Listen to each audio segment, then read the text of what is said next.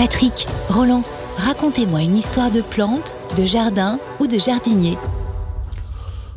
Je me posais la question en préparant cette émission de savoir quelle était la plante qui pouvait être un peu originale et un peu emblématique en cette saison, qui est quand même pas encore le grand démarrage. Et puis je me suis dit, bon sang, il y en a quand même une qui est géniale, qui n'est pas suffisamment, je pense, connue aujourd'hui, parce qu'elle a eu beaucoup de succès à une époque, et qui s'appelle la renoncule. La renoncule, on commence à la retrouver en jardinerie là, et en ce moment, on a des belles barquettes, on a même des potées de, belles renoncules, des belles grosses renoncules, donc on, la retrouve quand même.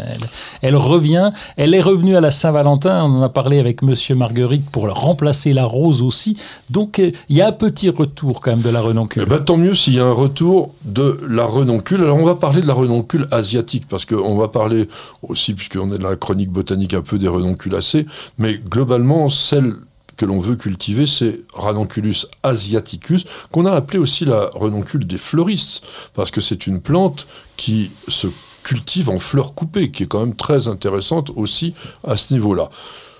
Donc c'est vrai qu'elle est présente dans les jardineries, c'est une plante à la fois délicate et qui est, je trouve, un tout petit peu quand même romantique, c'est frais, c'est gai comme, comme plante, il y a des couleurs très très variées et vraiment sympa. Cette plante, la renoncule asiatique, euh, elle a été introduite en France par les croisés. Tu te rends compte? On était à l'époque de Louis IX. Louis IX, c'était Saint-Louis, XIIIe siècle. Ah, elle n'avait pas la tête qu'elle a aujourd'hui. Bah, il l'avait découverte en Palestine. Elle était déjà double, mais évidemment, ce n'était pas les hybrides qu'on a aujourd'hui.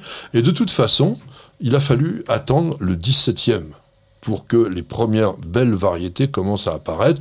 Elles ont dû être croisées toutes seules, puisqu'à l'époque, on n'avait aucune idée de savoir comment se multiplier, et a fortiori comment s'hybrider les plantes. En raison de ces superbes couleurs, on dit que c'est une plante de luxe un petit peu, et on en a fait même l'emblème d'une belle toilette euh, assez raffinée. On pouvait porter, euh, les dames du moins, une renoncule à la boutonnière. Alors ce genre Ranunculus, qui veut dire quoi d'ailleurs, tiens Ranaculus. Qu'est-ce que ça veut dire? Ça vient pas de rainette, ça? Bah, Rana, Rana, la rainette. Mais oui. Pas la grenouille, hein? Si, si. Si, la grenouille. Ça, veut, dire, ça veut dire petite grenouille, en fait. Alors là, je vois pas le rapport. Bah parce qu'il y a les renoncules aquatiques. La ah, Ranaculus aquatilis, et, qui est euh, une plante assez intéressante d'ailleurs dans un bassin, parce que la renoncule aquatique, elle n'est pas jaune. Hein. Euh, y a, la plupart des renoncules sauvages, comme le bouton d'or, sont jaunes. Non, elle, elle est blanche, vraiment blanche, et elle est en 100% aquatique, avec des feuilles qui vont, enfin des tiges, pardon, qui vont être le long de la surface du, du bassin, et c'est assez sympa. Ça peut être assez envahissant aussi, un petit peu comme plante. Alors, famille des renonculacées, très très importante. Plein de plantes que l'on connaît. Oui, l'anémone. Oui, Qu'est-ce qu'on a encore La conite napelle, ah oui. Euh. Le delphinium. Oui. Ah le delphinium, la clématite. L'ellébore que t'aimes bien. Oui. La nigelle de Damas. Ah oui, très joli Tout aussi. Ça. Le troll. Bon, après, des plantes peut-être un petit peu moins connues, comme euh, lactea. On appelait ça simicifuga dans le temps. Très belle, très belle vivace avec des longs épis euh, qui sont souvent blancs. Le, le talictrum aussi, le pigamon, ça te dit quelque chose? vivace, avec des, des fleurs toutes petites qui sont virevoltantes de partout. Avec un gros défaut, les renonculacées. Elles sont toutes toxiques. Ce sont des plantes qui, même pour certaines, on verra peut-être, euh, sont vraiment très très limites. Pourtant, lorsque nous étions petits, on mettait un bouton, un bouton d'or sous le menton pour savoir si on aimait le beurre. Oui, mais tu ne le mangeais pas. Ah non Alors le bouton d'or, on pourrait le manger, c'est surtout au niveau de la racine que ça peut être très très dangereux. Alors, je ne vous raconterai pas toutes les redoncules parce qu'il y en a près de 500 espèces. Et donc, plantes qui aiment bien les endroits un peu humides. Et c'est une plante qui s'appelait grenouillette dans l'Antiquité. Euh, Pline l'Ancien lui avait déjà donné ce nom. Alors, dans le langage des fleurs, offrir des renoncules, c'est dire à la personne, tu es éblouissante, tu es magnifique. Mais ça veut peut-être être un peu plus coquin. C'est-à-dire, tu es magnifique, mais aussi ton corps est magnifique. Ah. Donc, il y a tout un sous-entendu qu'il y a derrière à l'époque du langage des fleurs, c'est-à-dire le 19e siècle, disaient des gens, vous brillez de mille attraits. Voilà, c'était ça. C'est joli. Mais ça peut être aussi une plante d'ingratitude. On dit, avec la renoncule, mon amour, pourtant qui était sincère, n'a pas trouvé grâce à vos yeux. Donc, euh, juste le bouquet, hein, il fait toute une phrase. Et pourquoi on lui donne ça? Ben, Parce que c'est une plante qui est très jolie, qui peut aller dans les pâturages et qui peut empoisonner le bétail, tout simplement. Ah, le message est clair. Parce que toutes les renoncules renferment des principes toxiques qui ont la capacité d'être rubéfiants, c'est-à-dire qu'ils vont donner des grosses rougeurs, ils vont vous donner des pustules, et dont l'ingestion peut être vraiment mortelle. C'est, on a l'impression d'avoir la gorge qui brûle, on salive, on a des cloques, comme je disais, des nausées, et puis l'inflammation se fait au niveau intestinal.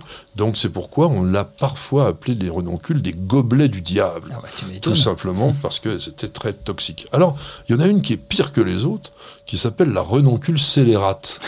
Ranaculus scélératus. Eh oui, parce que elle, elle provoque des contractions musculaires, voilà, comme ça, ouais, voilà, exactement. Euh, il est extraordinaire pour ça, oui, continue. Et donc, une sorte de rictus qui contrefait le, rire, en fait. On a l'impression que tu ris, mais en réalité, non.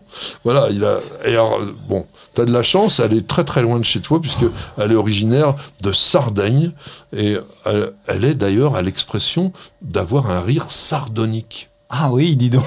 Ah, ça vient de ça Ben oui. voilà, le rire sardonique. Alors, comme toutes les plantes toxiques, les renoncules ont été employées aussi comme plantes médicinales à des fins purgatives, vomitifs. Et on utilise surtout le bouton d'or, hein, la renoncule bulbeuse, mais aujourd'hui en usage uniquement externe contre les rhumatismes, les névragiles, le lumbago. Alors je ne sais pas si c'est vraiment très efficace. Et on croyait jadis que pour guérir de la folie, il fallait envelopper une racine de renoncule dans un foulard de lin et on le nouait autour du cou de la personne possédée au moment de la lune décroissante. vous voyez, le genre de truc extraordinaire. Alors, est-ce que tu en cultives, toi? Ah non, je les arrache, moi. Non, non, mais que... Euh, les Asiatiques Ah euh, non, je non c'est plutôt des plantes qu'on va prendre de façon éphémère pour les mettre dans, dans, dans la maison même, parce que euh, c'est joli, ou sur la terrasse. Oui, parce que c'est pas non plus très rustique, cette renoncule. Donc, généralement, on la plante à partir fin août, on peut commencer. Donc, c'est ce qu'on appelle des griffes. C'est sorte. Alors, ça, ça ressemble à rien. C'est, on a l'impression que c'est tout desséché. D'ailleurs, on peut les faire tremper avant de les, avant de les planter. On peut les planter jusque fin septembre, début octobre, comme les bulbes à, fleurs. Et puis après, on les met souvent en pot, nous, hein, parce qu'on ne peut pas les garder vraiment à l'extérieur. C'est un petit peu frileux. 10 cm, de profondeur, et puis voilà. Alors, il y a de très, très, très, très, très, très belles variétés, notamment les friandines. Les friandines qui sont très florifères, très denses, vraiment, c'est des très, très doubles, et c'est l'INRA qui, en 1969, avait créé cette série, et depuis, on n'arrête pas de les améliorer. Alors, j'en ai trouvé quelques-unes qui sont très très belles et qui sont tous des hybrides F1, je suis désolé. Ah, mais en fait, c'est pas grave, on les mange pas ceux-là. et puis de toute façon, bon, il faut bien. Il y a Pauline, Amandine, et puis j'aime bien la série Vortex, très compacte, avec des fleurs très très pleines. Et puis dans les Paulines, j'ai vu Chocolat. Elle a un rouge grenat foncé, incroyable comme couleur, presque du chocolat. Et puis, alors celle-là, j'en avais jamais vu, j'ai regardé en préparant l'émission les picotis. Picotis, ça veut dire qu'elle est bicolore Elle est bicolore, ah oui. mais parfois un peu bizarroïde, avec un mélange d'oranger. De, c'est très étonnant. Et puis, peut-être une des plus élégantes, celle-là en revanche, c'est Amandine, dans cette série Amandine, mais Purple Jean. Purple Jean, elle est mauve et légèrement, très finement striée blanc. Ça, c'est vraiment très élégant. Alors, dans les, pour terminer, on va parler de deux, trois Renoncule sauvage. Tu as parlé du bouton d'or, donc le Ranunculus repens. Donc c'est vrai que on faisait refléter le jaune de la fleur et on dirait t'aimes le beurre. Bon, ça c'est embêtant hein, dans un jardin parce que c'est stolonifère, ça ah. peut être envahissant. C'est un boulet. Honnêtement, c'est un boulet. Moi, j'en ai dans les cassis, là, mais c'est une fois que ça commence, ça commence dans le gazon et ça vient envahir le reste. Très compliqué à arracher. Très compliqué à arracher. La bulbeuse, on a déjà évoqué. Alors là, on l'a souvent dans les pâturages, dans les pelouses, dans les, champs. Et donc là, le problème, ça peut empoisonner le bétail.